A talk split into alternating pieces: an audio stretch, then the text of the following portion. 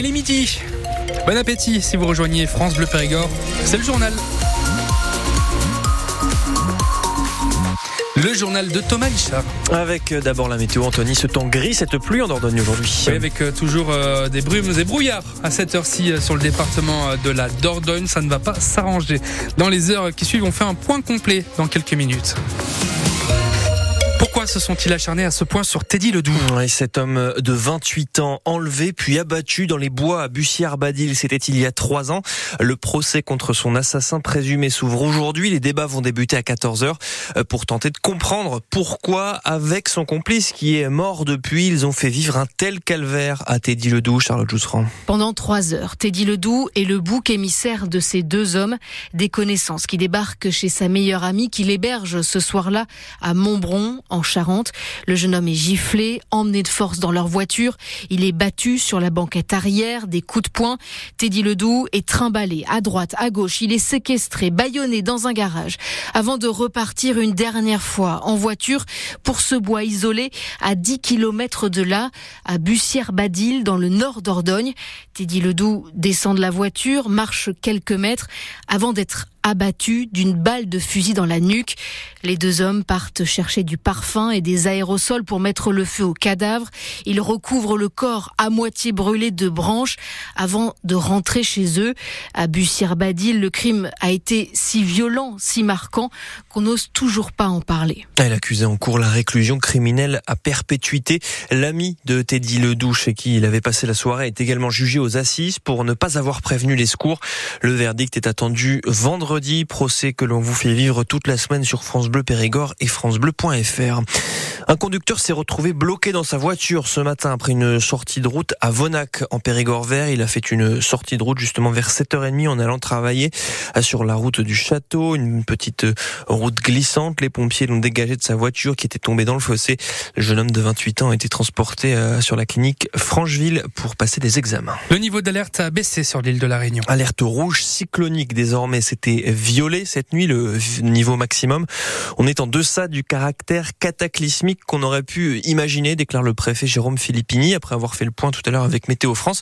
Même si une personne est tout de même morte hein, dans ces intempéries, à passer du violet au rouge revient à lever le confinement pour les secours. Ils vont pouvoir aller sur le terrain, explique le préfet. C'est extrêmement important. Cet élan a été euh, redonné, euh, si vous avez suivi euh, l'an dernier, en 2023, sur l'exercice Orion qui s'est déroulé avec 7000 soldats dans l'air, sur les mers et sur les, et sur les terres, en particulier en région Occitanie.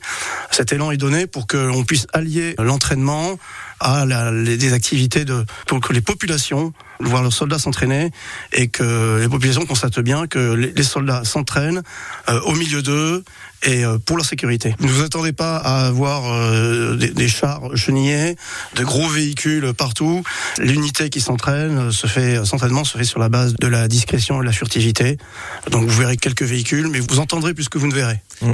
Alors ce n'est pas le préfet de, de, la Réunion que vous venez d'entendre, c'était le lieutenant-colonel Roche, délégué militaire en Dordogne, qui euh, nous expliquait des hélicoptères de l'armée. Euh, euh, on va les voir, hein, ces hélicoptères dans le ciel du Périgord. À partir d'aujourd'hui, il y aura aussi des, militaires en treillis parce que les, les, soldats du 126e régiment d'infanterie de, de, Brive vont s'exercer pardon chez nous jusqu'à mercredi dans une quinzaine de communes du Périgord noir entre Aubas et Marcaille. On retourne du côté de, de l'île de la Réunion puisque je vous le disais, l'île est désormais passée au niveau d'alerte rouge. Ça revient à lever le confinement pour les secours qui vont pouvoir aller sur le terrain, nous explique le préfet de l'île, Jérôme Philippini. La possibilité, en repassant en rouge, de permettre aux services de secours et d'assistance aux personnes de reprendre la route et d'aller aider les personnes, c'est évidemment une bonne chose. Le deuxième avantage que nous crée cette situation météorologique plus favorable, c'est que euh, les, services, notamment euh, gestionnaires des routes, mais euh, police, gendarmerie,